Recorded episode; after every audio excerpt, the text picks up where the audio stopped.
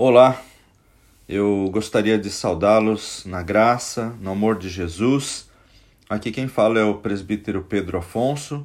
Estamos aqui para mais uma jornada juntos, estudando as cartas da prisão, as epístolas da prisão, é, e vamos meditar hoje é, num tema que, para a aula de hoje, está intitulado Em Cristo o Senhor. Vamos ler o texto de Colossenses, capítulo 2, versículos de 6 a 15. É, é um texto, para mim, pessoalmente, muito especial. Muito especial. Um dos, tema, dos textos mais é, preferidos para mim, pessoalmente. E tenho um apreço muito grande por essa mensagem que Paulo nos traz nesse trecho curto mas de muita profundidade. E eu vou ler esse texto com vocês e logo em seguida a gente passa a discorrer sobre os ensinamentos. É, obviamente não dá nesse tempo que a gente vai estar juntos aqui para cobrir todas as, as lições, para cobrir todos os aspectos, mas a gente gostaria de trazer alguns aspectos principais para sua meditação, para o seu crescimento. E eu gostaria desde já de convidar você a ler esse texto posteriormente na sua casa, onde você estiver. Pare para pensar sobre ele, que Deus fale muito ao seu coração e também que você, usando esse nosso momento da, da ministração de uma aula, possa também enriquecer é, não só o conhecimento, mas eu diria que principalmente a aplicação daquilo que a gente vai ver juntos na sua vida prática.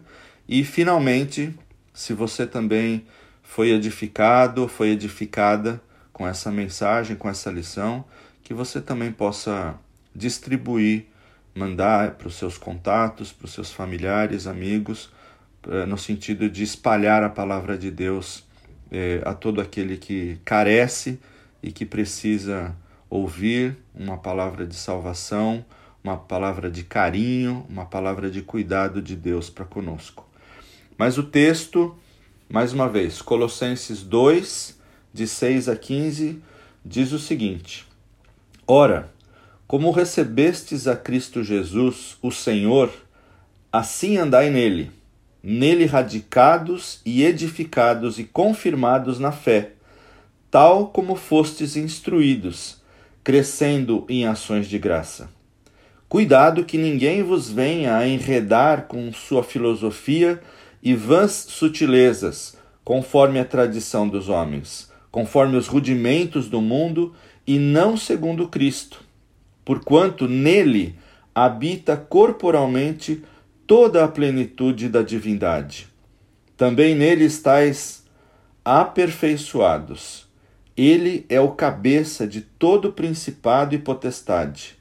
Nele também fostes circuncidados, não por intermédio de mãos, mas no despojamento do corpo da carne, que é a circuncisão de Cristo, tendo sido sepultado juntamente com ele no batismo, no qual igualmente fostes ressuscitados mediante a fé no poder de Deus que o ressuscitou dentre os mortos e a vós outros, que estáveis mortos pelas vossas transgressões e pela incircuncisão da vossa carne, nos deu vida juntamente com ele, perdoando todos os nossos delitos, tendo cancelado o escrito de dívida que era contra nós e que constava de ordenanças, o qual nos era prejudicial.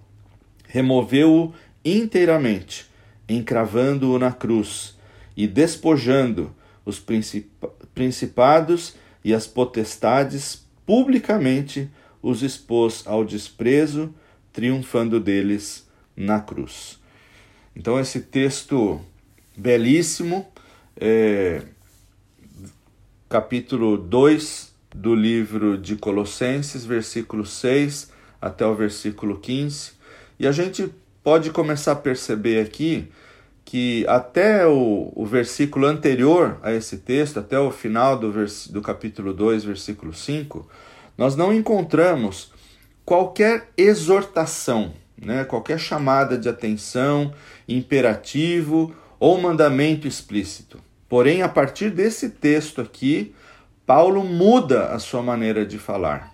Aqui aparece uma ordem simples e clara: andai nele, ou numa tradição mais atual, continuem a viver nele, assim como vocês receberam Jesus Cristo, o Senhor.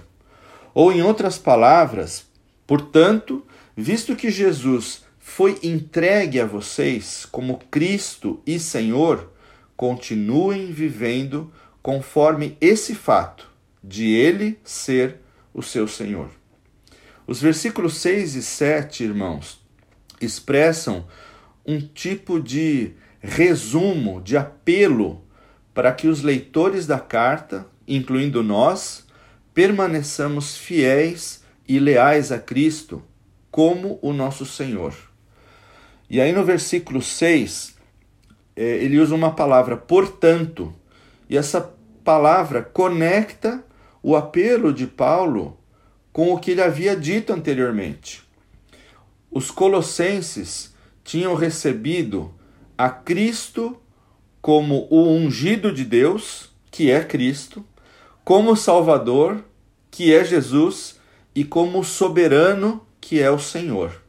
E agora Paulo apela a eles para que continuem a viver nele, que é o título dessa nossa lição, em Cristo. E ele apela para que as pessoas e os colossenses continuassem a viver nele da mesma maneira.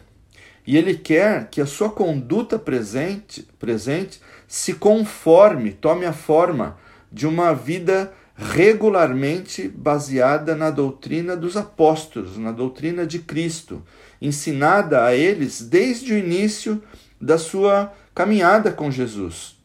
Ou seja, a doutrina que eles tinham se comprometido na sua conversão a Cristo desde o início, desde esse encontro mar maravilhoso com Cristo.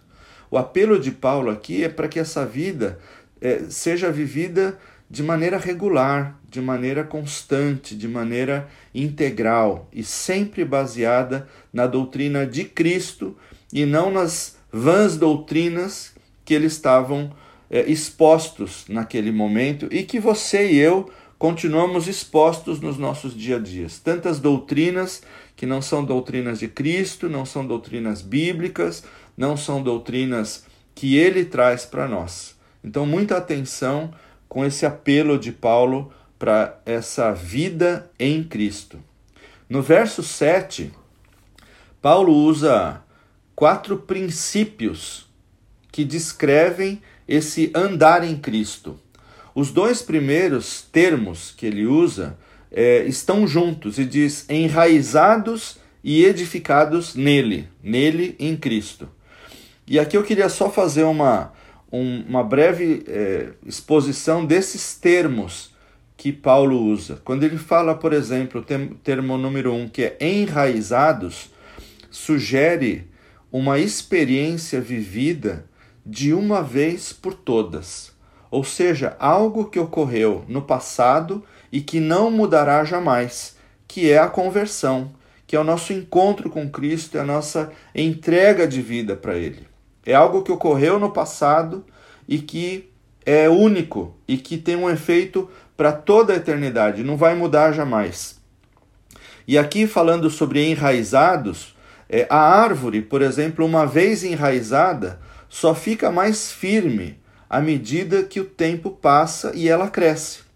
E Paulo enfatiza que, assim como a árvore, os cristãos foram plantados em Cristo, de uma vez por todas, uma vez para sempre.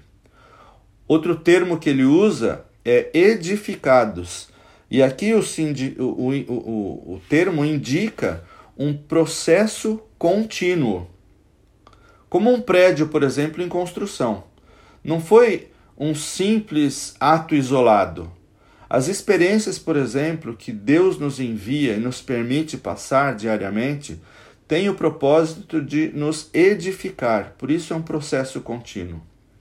E, por exemplo, no texto de Efésios 2, 22, a gente tem uma ideia muito clara de que o Senhor está construindo esse edifício para a sua própria habitação.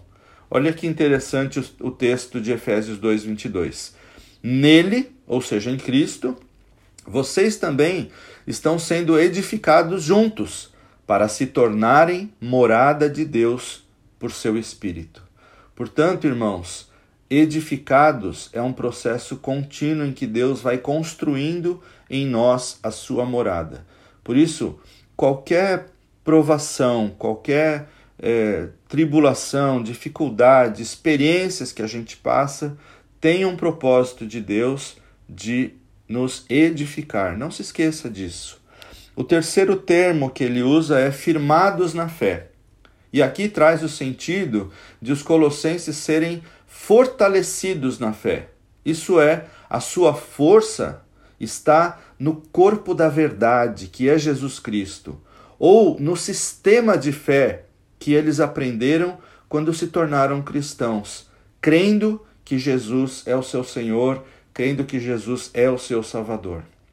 E o quarto termo é o termo transbordando de gratidão significa que para os crentes, para você e para mim, gratidão deve ser contínua, deve ser algo habitual, do dia a dia. Gratidão, na verdade, irmãos, deve ser um estilo de vida. E Paulo pode estar querendo dizer aqui, preste bem atenção nisso. Paulo pode estar querendo dizer que aqueles que carecem de um senso profundo de louvor e gratidão a Deus estão especialmente vulneráveis a incertezas e desilusão espiritual. Então, se a gratidão não habita o nosso dia a dia, não habita o nosso coração, é possível sim que a gente esteja vulnerável às situações do dia a dia, a incertezas e, em última instância, a uma desilusão espiritual, porque não conseguimos agradecer a um Deus que é cheio de graça e cheio de amor por nós. No verso 8, por exemplo, Paulo exorta, né, chama a atenção para o perigo dos ensinos falsos e o perigo de ser levado cativo, preso ou de ser escravizado por uma falsa filosofia.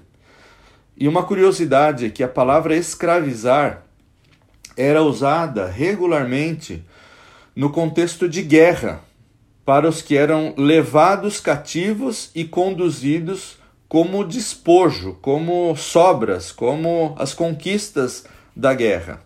E descreve, por exemplo, os falsos mestres como ladrões de pessoas que desejam aprisionar os colossenses e arrastá-los para a escravidão espiritual, justamente pregando outras filosofias, outros estilos de vida e dessa maneira escravizando o povo de Deus, aqueles que já haviam é, entregue as suas vidas a Cristo. Através da filosofia vazia e enganosa, esse termo filosofia vazia e enganosa expressa os meios pelos quais os inimigos da fé, os inimigos da cruz, estavam tentando fazer isso. E Paulo usa três frases para caracterizar esse sistema que é oco e enganoso, porque tudo aquilo que tira é, Jesus e Cristo do centro das nossas vidas, tudo isso é enganoso, tudo isso é vã, vão, tudo isso é vazio, tudo isso é oco. Então, o primeiro, a primeira expressão que ele usa aqui para caracterizar esse, esse sistema enganoso é que era, esse sistema era de acordo com a tradição humana.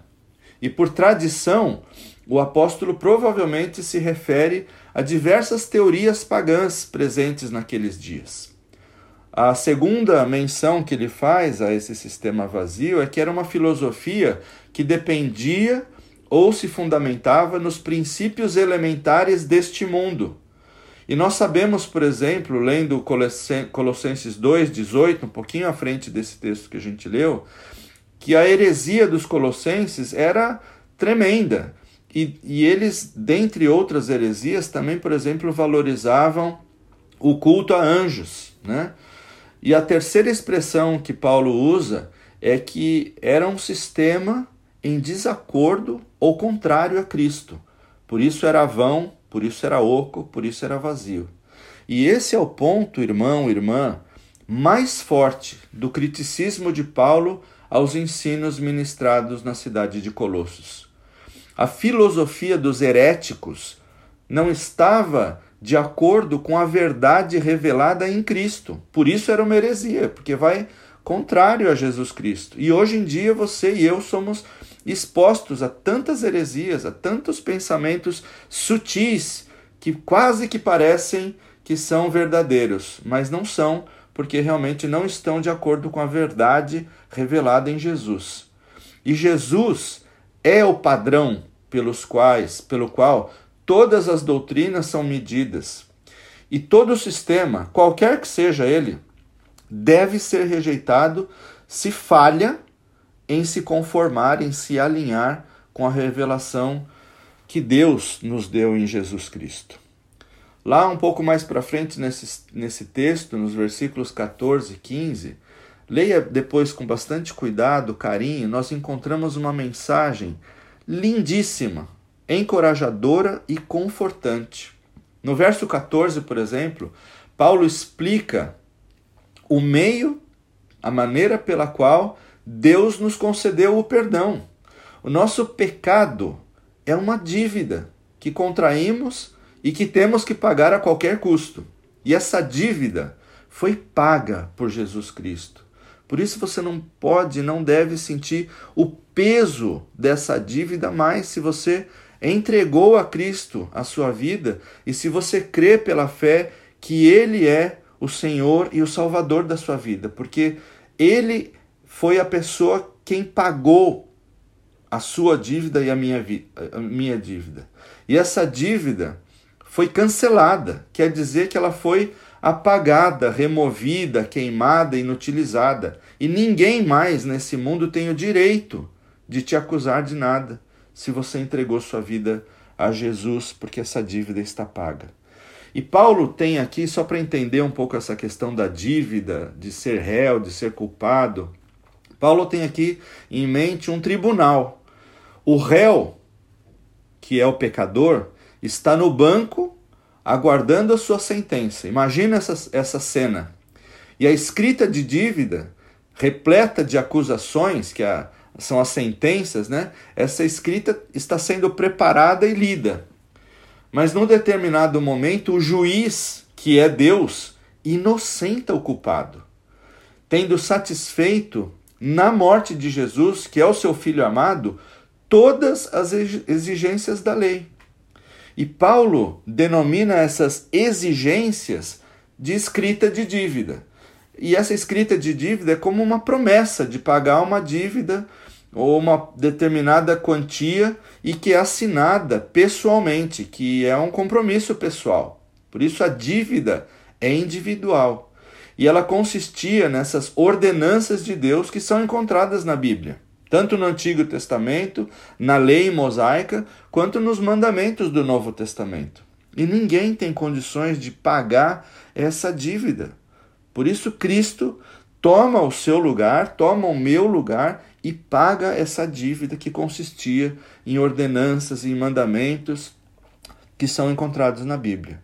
E Paulo pede aos seus leitores que considerem tão maravilhosa verdade. Cristo tomou sobre si, sobre si mesmo, todas as acusações. Ele se fez culpado por nós. Ele se fez pecado por nós. E ele cumpriu completamente, irmãos, todas as obrigações, removendo-as inteiramente, não sobrou nada. E elas ficaram cravadas na cruz nas mãos e nos pés do nosso Senhor. E ele, dessa maneira, mostra assim a sua total submissão à vontade de Deus de maneira completa e de maneira plena. Dessa maneira, a nossa sujeição não pode mais ser a religiosidade, a religião, as uh, instituições religiosas, a ordenanças religiosas, a costumes, a tradições, mas a nossa sujeição deve ser somente e tão somente a Cristo. Ele sim é o Senhor das nossas vidas. O grande princípio afirmado é a destruição da lei através e pela cruz de Cristo. O versículo 15 descreve, por exemplo, o que eu chamo de monumental vitória de Jesus Cristo sobre os poderes satânicos. E ele despojou, como você leu comigo, significa que ele desarmou esses poderes, derrotou, tirou todas as suas armas, neutralizou-os, é, e ao vencer todas as tentações satânicas, Cristo pôde, é, numa vida sem pecado, pura e obediente ao Pai, vencer todas essas forças contrárias e, e, e maléficas. Mais ainda, Cristo os venceu pela morte conquistada depois a ressurreição. Poderes e autoridades se traduzem, inclusive nos nossos dias, irmãos, por poderes hostis sobrenaturais. Isso é uma hierarquia de forças espirituais que estão em rebelião contra Deus e que querem destruir a você e a mim, assim como quiseram destruir a Cristo. Por isso nós vivemos numa constante batalha espiritual e não podemos nos esquecer disso. Agora olha que interessante.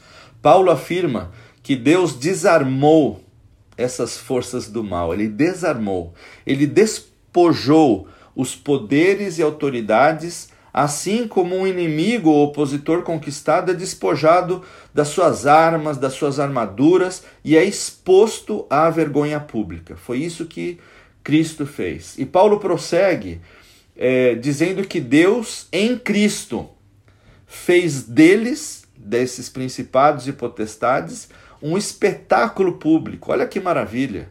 Isso quer dizer que ele os expôs à desgraça pública, exibindo-os ao universo como os seus prisioneiros e despojos de guerra. Deus terminou a obra, acabou com a guerra e, e, e triunfou porque ele venceu o maior dos inimigos, que é a morte. E ele expôs todas essas forças do mal, esses principados, essas potestades, os nossos inimigos à vergonha pública. E as palavras triunfando sobre eles na cruz, essas palavras expandem essa ideia. A imagem, que era bem familiar ao mundo romano da época, triunfar sobre eles, né, é a de um general né, triunfante, liderando um desfile após uma grande vitória. E quantas vezes o povo eh, de Roma, por exemplo, de todas as, as uh, aldeias e todas as cidades que estavam sob o poder romano uh, presenciaram esse tipo de cena quando os generais romanos, após as grandes batalhas e as suas vitórias, entravam na cidade, entravam em Roma, eh, desfilando após uma grande vitória, e o conquistador, aqui nesse caso, cavalgando, por exemplo, na frente de sua carruagem, lidera a sua tropa pelas ruas da cidade. E atrás dele segue uma companhia miserável de reis, de oficiais e soldados vencidos que foram derrotados. E nesse momento são os despojos da batalha. Agora, Cristo, nessa cena, é o general conquistador. Os poderes, as autoridades são os inimigos vencidos, expostos e estão como despojos da batalha diante não só de alguns telespectadores e alguns espectadores, mas diante de todo o universo. E para um observador casual, a cruz pode parecer somente um instrumento de morte ou o símbolo da derrota de Cristo. Mas Paulo vê a cruz como a carruagem da vitória de Cristo Jesus, que é o general que venceu a batalha das batalhas, que era a morte, e nos dá a vida eterna. Finalmente, irmãos, os colossenses, assim como toda a humanidade, são frequentemente atraídos e enganados por uma salvação mística, intelectual especulativa e baseada em méritos próprios. Eles procuravam uma perfeição não moral, não espiritual, mas, como Russell Shedd diz, teosófica, ou muito baseada no intelectualismo, na mística. Mas Paulo, como o apóstolo de Cristo, combateu tudo isso, reconfirmando as verdades do Evangelho. E algumas verdades são essas, que, por exemplo, número um, Cristo incorpora toda a realidade divina e não há nenhuma outra realidade divina a não ser em Cristo. Isso você encontra lá no versículo 9 desse texto que nós lemos. Que Cristo é superior a todo poder real ou inventado. Versículos 10 e 15. Número 3, que a perfeição se alcança unicamente, unicamente em união vital com ele. Número 4, por intermédio da fé e do enxerto em Cristo, simbolizado no batismo, todos os benefícios da morte e ressurreição dele são compartilhados com você e comigo. E número 5, finalmente, não estando mais morto e alienado de Deus pelo pecado, separado de Deus pelo pecado, o cristão vive totalmente liberto da culpa e em tranquilidade diante de qualquer obrigação religiosa. Por intermédio da vida de Jesus na morte, mas principalmente na ressurreição.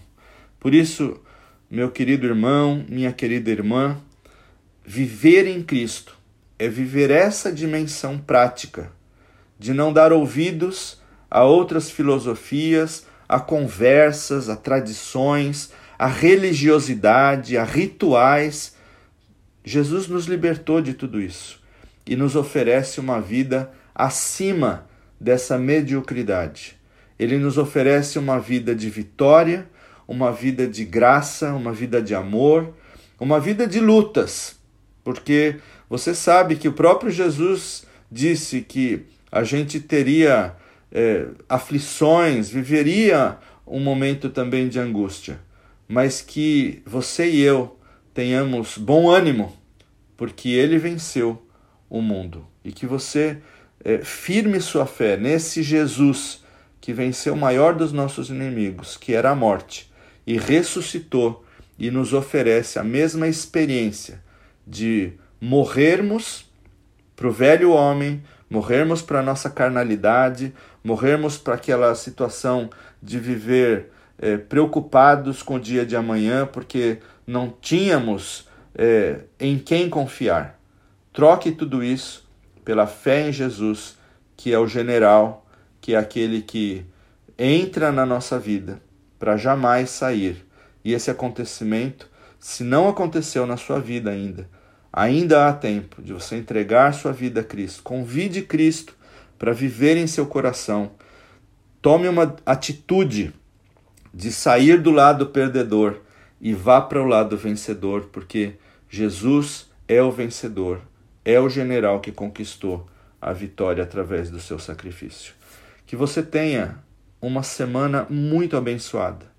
Que você pare e reflita sobre esse trecho que nós estivemos eh, olhando juntos e que o, o Senhor, que o Espírito Santo, ministre do seu conhecimento na tua vida, da tua família e que te dê vitória, alento e traga novos ventos ventos de vitória, ventos de triunfo e que Ele possa conduzir a tua vida em triunfo, na certeza de que nada pode nos separar de Deus, nada pode nos separar de Cristo através do amor que nos une a Ele e que eternamente será o vínculo entre nós e Ele. Fique na paz, que Deus te abençoe e até uma próxima oportunidade.